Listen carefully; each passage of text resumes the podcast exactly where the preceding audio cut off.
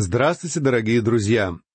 Мы продолжаем изучение четвертой главы книги Откровения.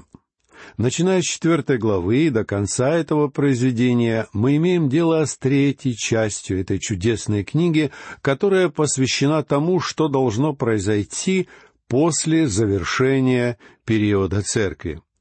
В четвертой главе место действия внезапно переносится на небеса, и мы видим описание всего того, что будет происходить на небесах. Первым в этой небесной сцене нам предстает Христос в своем тройственном служении священника, пророка и царя. Он получает поклонение как Бог, потому что Он и есть Бог. Прочтем стихи с первого по третий.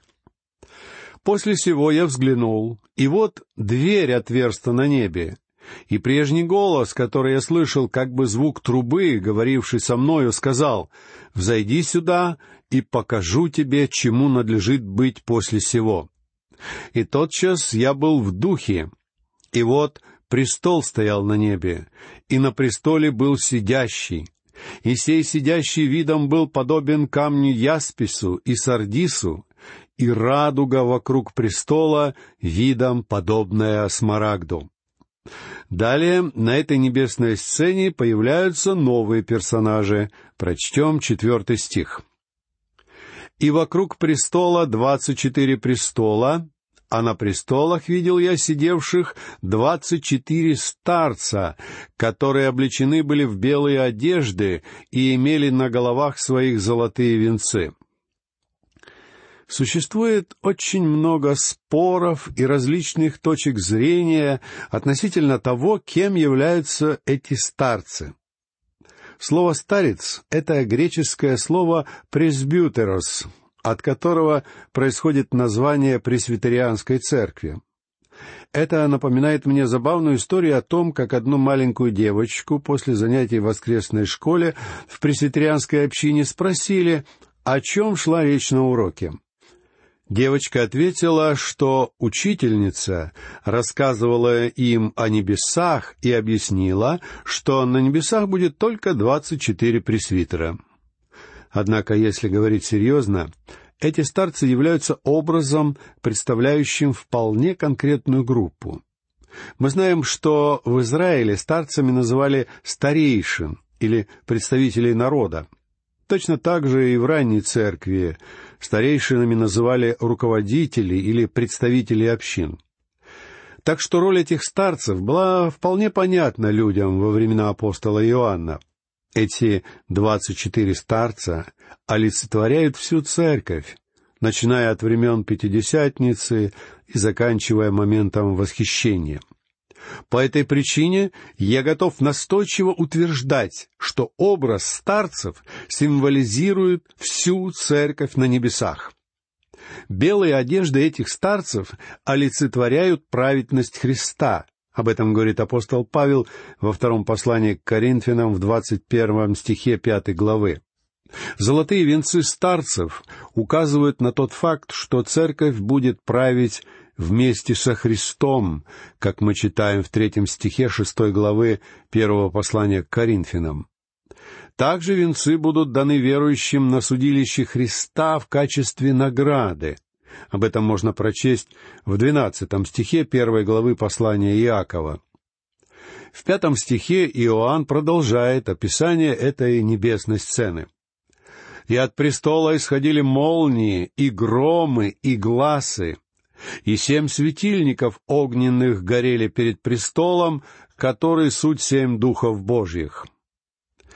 На Ближнем Востоке молнии и громы, как правило, предшествуют бурям и обычно говорят об особой силе стихии. Я думаю, что образ громов и молний должен символизировать тот факт, что суд над миром грядет. Кроме громов и молний, от престола исходят голоса. И это демонстрирует, что данный суд находится под постоянным руководством сидящего на престоле. А семь духов Божьих — это, конечно же, ясное указание на Духа Святого. Далее читаем шестой стих. «И перед престолом море стеклянное, подобное кристаллу, и посреди престола, и вокруг престола четыре животных, исполненных очей спереди и сзади. Иоанн упоминает «стеклянное море». Хотя, конечно же, имеется в виду не материал этого моря, но его вид. Это спокойное и безмятежное море символизирует состояние покоя, к которому пришла церковь. Церковь уже более не является жертвой жизненных бурь. Ей уже более не приходится бороться с волнами бушующих стихий. Также Иоанн видит четырех животных, отличительной особенностью которых является множество глаз, смотрящих во все стороны. Это говорит об их постоянном бодрствовании и готовности. Эти животные могут напоминать нам херувимов, о которых пишет пророк Иезекииль, а также серафимов из книги пророка Исаии. Далее Иоанн описывает вид этих четырех животных в седьмом и восьмом стихах. «И первое животное было подобно льву, и второе животное подобно тельцу, и третье животное имело лицо как человек, и четвертое животное подобно орлу летящему. И каждое из четырех животных имело по шести крыл вокруг, а внутри они исполнены очей и ни днем, ни ночью не имеют покоя, взывая «Свят, свят, свят Господь Бог Вседержитель, который был, есть и грядет». Шесть крыльев у каждого из животных соответствуют описанию Серафима из шестой главы книги пророка Исаии. Причем те же самые слова «Свят, свят, свят Господь Бог Вседержитель» звучат из уст Серафима в третьем стихе шестой главы книги Исаии. Но слова восхваления этих животных относятся к Спасителю Христу, который был, есть и грядет. Он сам назвал себя именно так в самом начале книги Откровения.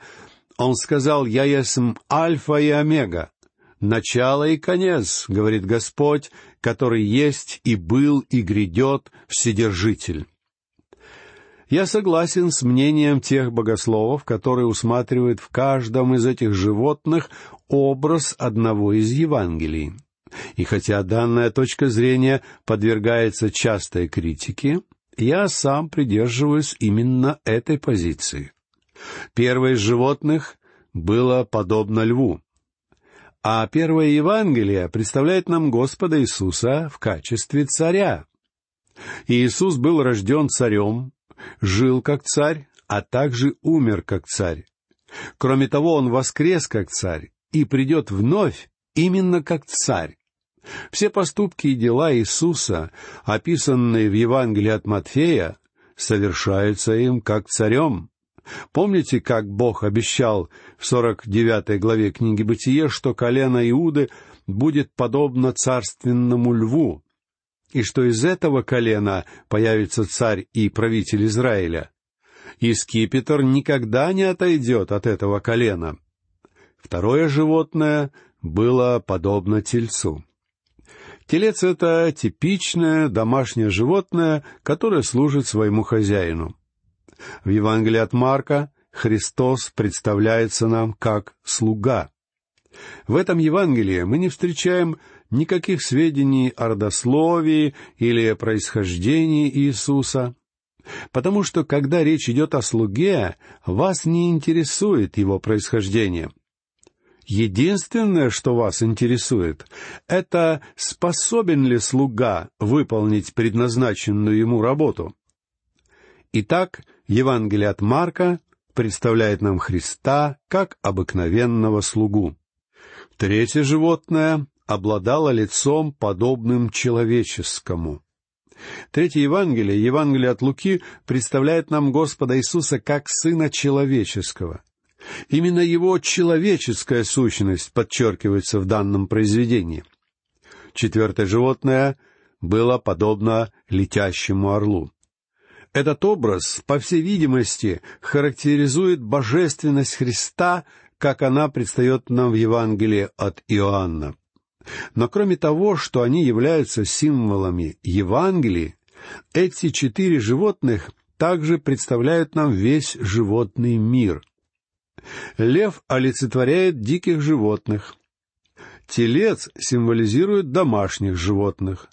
Орел представляет птиц. И, наконец, человек является венцом творения. Обратите внимание, что в этом перечне отсутствуют водные создания. Все дело в том, что на новых небесах и на новой земле не будет моря. А когда нет моря, нет места и морским созданиям. Кроме того, там не будет присмыкающихся, а значит, там не будет змея, который мог бы принести людям грех, как это было в самом начале. В последних трех стихах этой главы Иоанн продолжает описание этой великой сцены поклонения на небесах. И когда животные воздают славу и честь и благодарение сидящему на престоле, живущему во веки веков, тогда двадцать четыре старца падают пред сидящим на престоле и поклоняются живущему во веки веков и полагают венцы свои пред престолом, говоря, «Достоин ты, Господи, принять славу и честь и силу, ибо ты сотворил все, и все по твоей воле существует и сотворено». Это первая великая сцена небесного поклонения, которую мы видим в этой книге. Но вообще восхваление и превознесение Бога является непрекращающимся занятием Божьих созданий на небесах. Все творение поклоняется своему Творцу как триединому Богу, говоря «Свят, свят, свят». Поклонение является главным занятием верующих на небесах.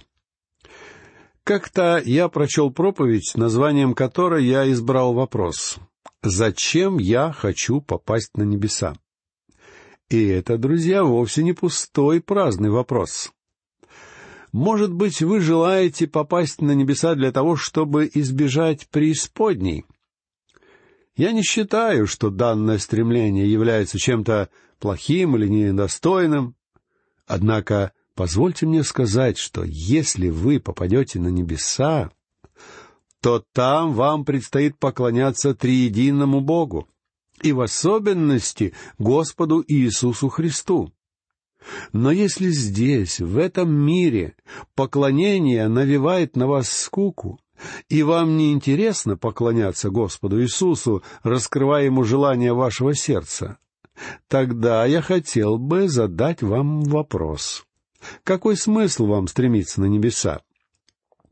На небесах вам придется проводить очень много времени, поклоняясь Ему, подобно тому, как это делают эти двадцать четыре старца, полагающие венцы свои перед престолом. Венцы верующих складываются у ног Иисуса как символ подчинения и поклонения. Многие христиане любят говорить о том, какие венцы ожидают верующих на небесах. Откровенно говоря, я думаю, что если нам и достанутся какие-то венцы, то после того, как мы немного поносим их, и новизна этого ощущения пройдет, нам предстоит испытать чувство неловкости. Наверняка мы зададимся вопросом, а по какому праву мы носим эти венцы?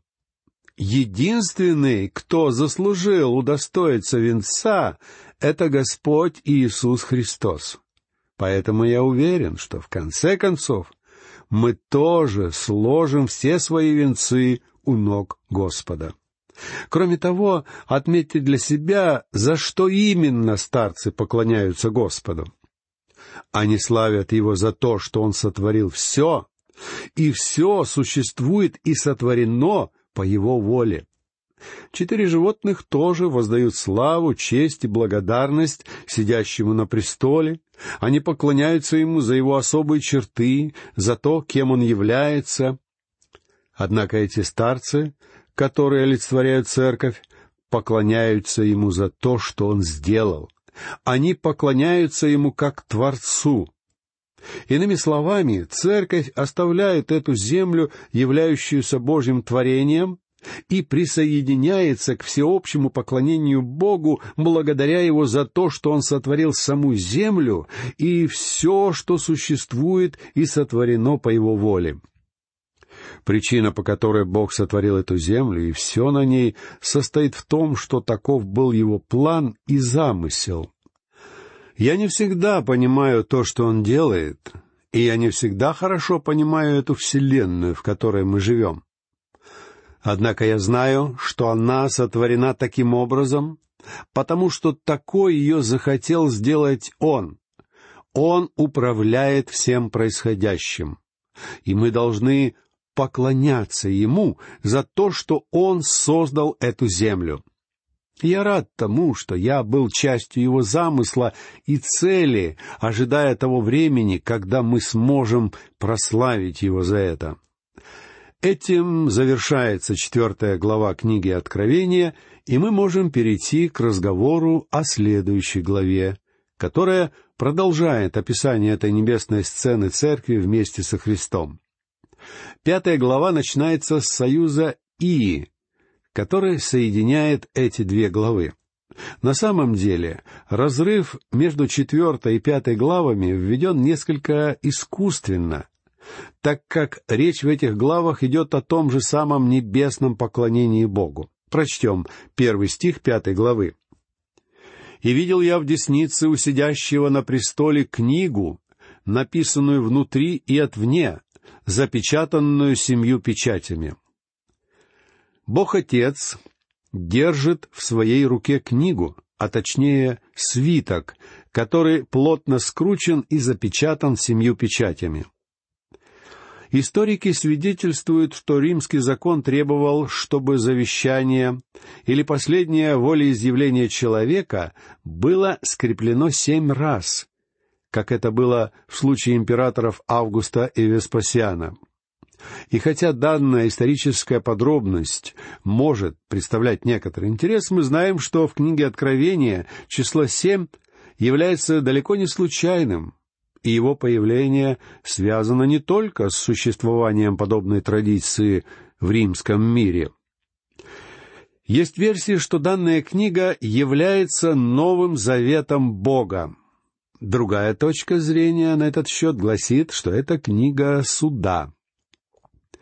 Кто-то из богословов думает, что в свитке представлена вся судьба этого мира. Есть также мнение, что Иоанн описывает документ, являющийся правом собственности на всю эту Вселенную. Действительно, кто владеет всем в этом мире? Это никто иной, как Господь Иисус. Он единственный владеет всем. В книге пророка Даниила в тринадцатом и четырнадцатом стихах седьмой главы мы читаем «Видел я в ночных видениях, вот с облаками небесными шел как бы Сын Человеческий, дошел до ветхого днями, и подведен был к нему. И ему дана власть, слава и царство, чтобы все народы, племена и языки служили ему. Владычество его — владычество вечное, которое не придет, и царство его не разрушится. Так что, на мой взгляд, в начале пятой главы Иоанн описывает нам как Господу Иисусу вручается право собственности на этот мир, в котором мы живем. Он сотворил его, Он искупил его, и теперь весь мир принадлежит Ему. В начале пятой главы книги пророка Захария, ветхозаветном произведении, знание которого помогает нам понять книгу Откровения, мы читаем. «И опять поднял я глаза мои и увидел, «Вот летит свиток». И сказал он мне, «Что видишь ты?» Я отвечал, «Вижу летящий свиток. Длина его двадцать локтей, а ширина его десять локтей». Он сказал мне, «Это проклятие, исходящее на лицо всей земли. Ибо всякий, кто крадет, будет истреблен, как написано на одной стороне и всякий клянущийся ложно истреблен будет, как написано на другой стороне. Этот летящий свиток Захарии является ничем иным, как той самой Божьей книгой с семью печатями из книги Откровения. Некоторые исследователи считают, что в этом свитке содержатся десять заповедей, и что мир будет судим по этим заповедям. Я не уверен в справедливости данной точки зрения. Вообще говоря, существовало много версий, пытавшихся объяснить символизм этой книги. Однако, по всей видимости, это вопрос, в котором мы не сможем утверждать что-либо однозначно. Версия, которую лично я считаю наиболее логичной, это что данный свиток олицетворяет Божий Новый Завет с Израилем. Библия очень много говорит об этом завете. В книге пророка Иеремии в 33 главе мы читаем «Вот наступают дни, — говорит Господь, — когда я заключу с домом Израиля и с домом Иуды новый завет, но вот завет, который я заключу с Домом Израилевым после тех дней, говорит Господь, вложу закон мой во внутренность их, и на сердца их напишу его. И буду им Богом, а они будут моим народом.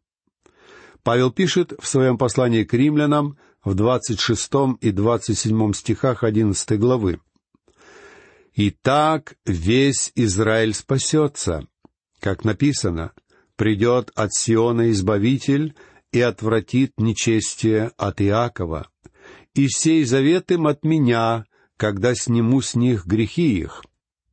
В послании к евреям в шестнадцатом стихе десятой главы мы читаем такие слова. «Вот завет, который завещаю им после тех дней, — говорит Господь, — вложу законы мои в сердца их, и в мыслях их напишу их. Об этом говорил пророк Иеремия, и об этом продолжает разговор автор послания к евреям в семнадцатом и восемнадцатом стихах той же главы.